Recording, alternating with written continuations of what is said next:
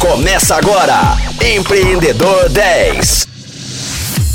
Fala Rocktronics, eu sou o Flávio Amaral e está começando o Empreendedor 10, o seu programa de entrevistas sobre empreendedorismo e inovação aqui na Rocktronic. Nesta semana eu converso com a Paula Figueiredo, que é presidente da Comissão OAB para Startups. Bem-vinda, Paula. Muito obrigada, Flávio. É um prazer estar aqui no programa Empreendedor 10. Muito obrigada pelo convite. Nós que agradecemos a oportunidade. E a Ordem dos Advogados é um órgão que define as regras para o exercício profissional da advocacia no Brasil e representa toda a classe. Dentro da OAB existem diversas comissões e uma delas foca em discutir assuntos relacionados à inovação e à startup, a qual você é presidente. Explica para a galera que nos acompanha qual é o papel dessa comissão e a importância dela para as startups e para a OAB.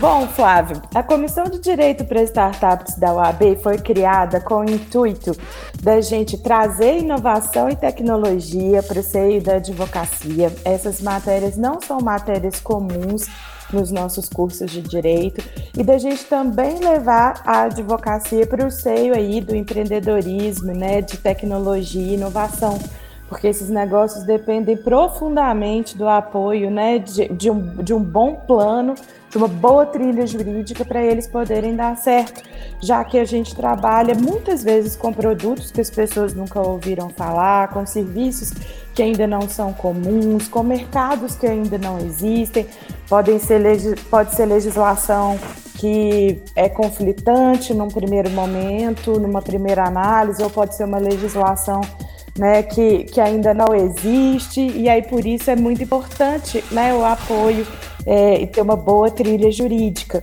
E aí a comissão ela funciona com base em três pilares. O primeiro deles é o institucional, serve para a gente poder fazer contato com todos os atores aí, os grandes players do nosso ecossistema de tecnologia, inovação e empreendedorismo, mas tem uma atuação extremamente forte na parte de legislação.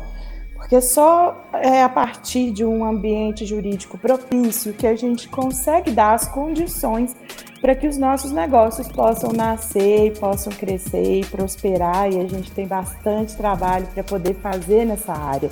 Então, a comissão participa ativamente do processo legislativo no âmbito municipal, no âmbito estadual e também no âmbito federal, né? Estamos aí discutindo agora o projeto de lei apelidado de marco das startups, a gente teve a oportunidade de participar, assim como né, nessas outras instâncias também.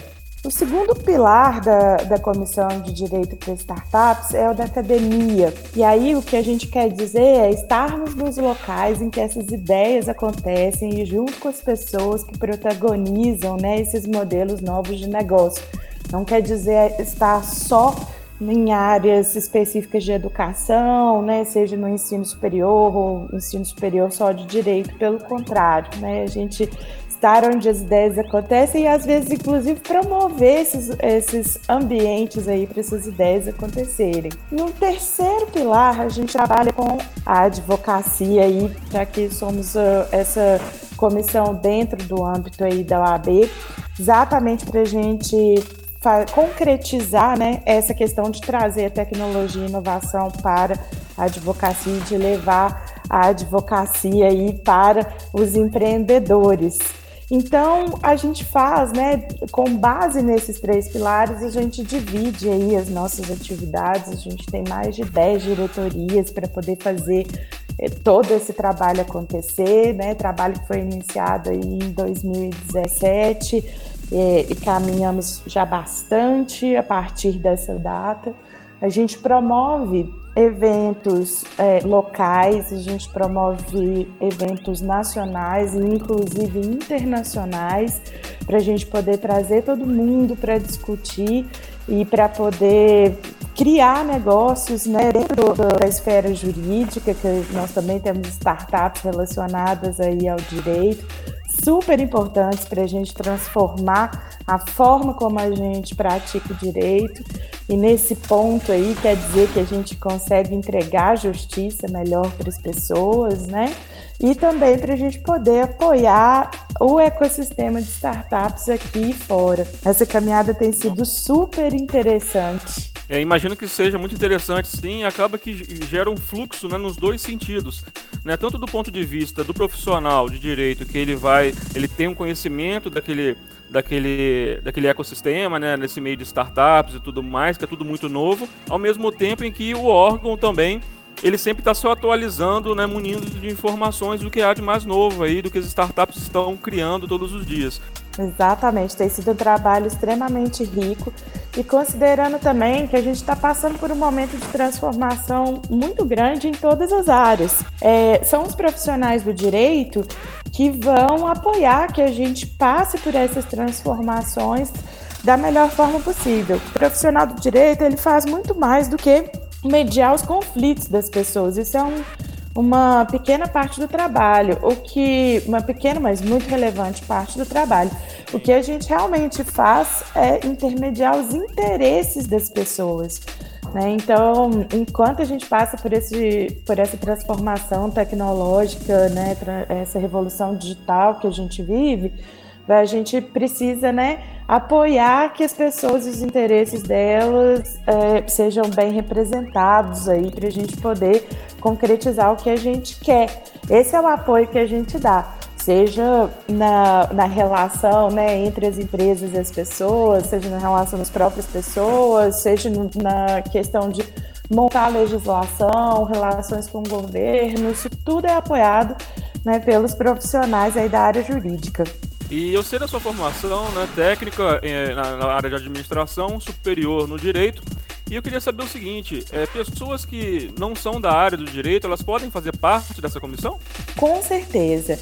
A comissão é uma comissão mista, porque só assim a gente consegue eh, ter os feedbacks né, e ter é, as orientações e solicitações do nosso ecossistema como um todo.